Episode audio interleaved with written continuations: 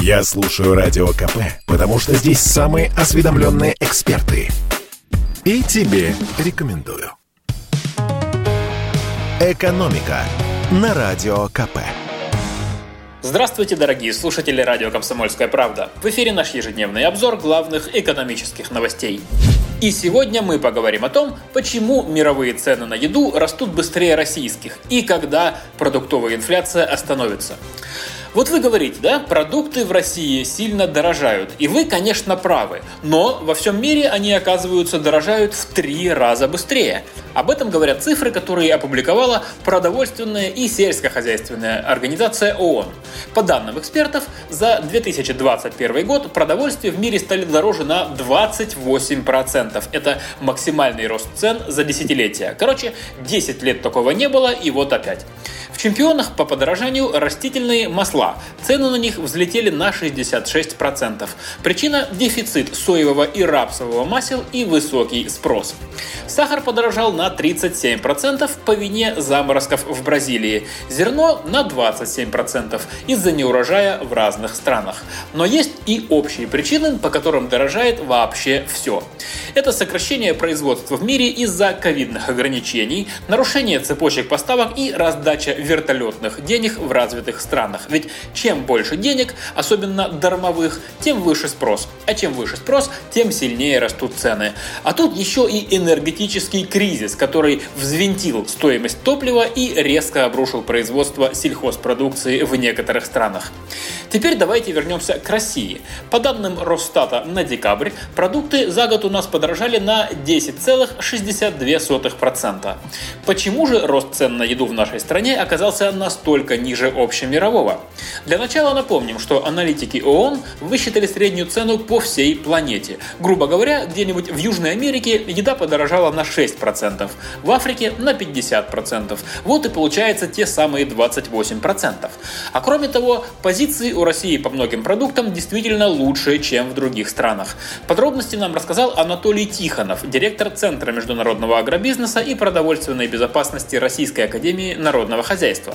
Так вот, первое. У нас урожай был лучше, чем в Европе. Тут мы выигрываем, потому что страна у нас большая. И если где-то не урожай, то в другой части страны все наоборот. И в целом средняя, так сказать, температура по больнице получается хорошая. Второе. За время санкций и контрсанкций мы практически перестали зависеть от импорта основных продуктов. Более того, превратились в их экспортера. И третье. У нас есть свои удобрения, а также нефть и газ. Конечно, удобрения внутри России тоже дорожают, но не так быстро, как на Западе, а это напрямую влияет на стоимость продуктов.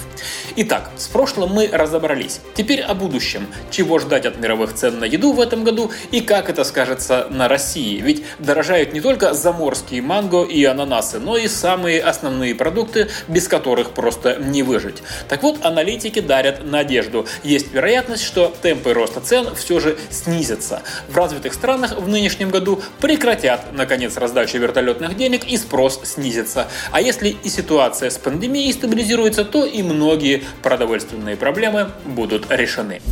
И от больших цен давайте перейдем к зарплатам, к большим зарплатам. Оказывается, в России выгодно добывать не только сырье, но и, например, рыбу. Между прочим, за это платят почти 100 тысяч рублей в месяц.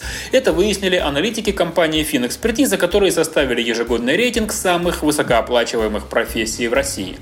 Правда, в верхней части рейтинга все так же традиционно. Первую строчку заняли представители нефтегазовой отрасли. И что интересно, выгоднее всего работать нефтяником в Москве, да-да, в среднем по стране работники нефтегазовой сферы получают по 152 тысячи рублей до уплаты налогов. Однако в столице они зарабатывают в 4 раза больше – 669 тысяч рублей.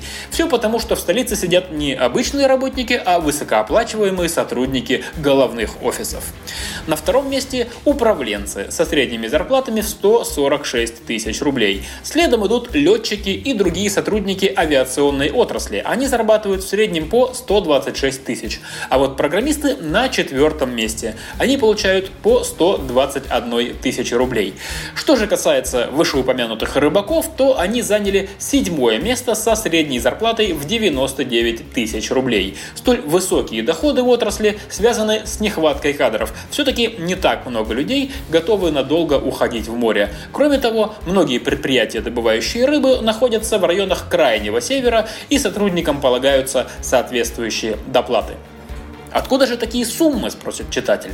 Как объясняют составители рейтинга, сейчас экономика восстанавливается от кризиса, спрос на труд растет, а вместе с ним и зарплаты. В том числе серьезно повышаются доходы в строительстве, транспорте, торговле, сфере услуг, в общем, тех отраслях, которые традиционно не могут похвастать высокими зарплатами.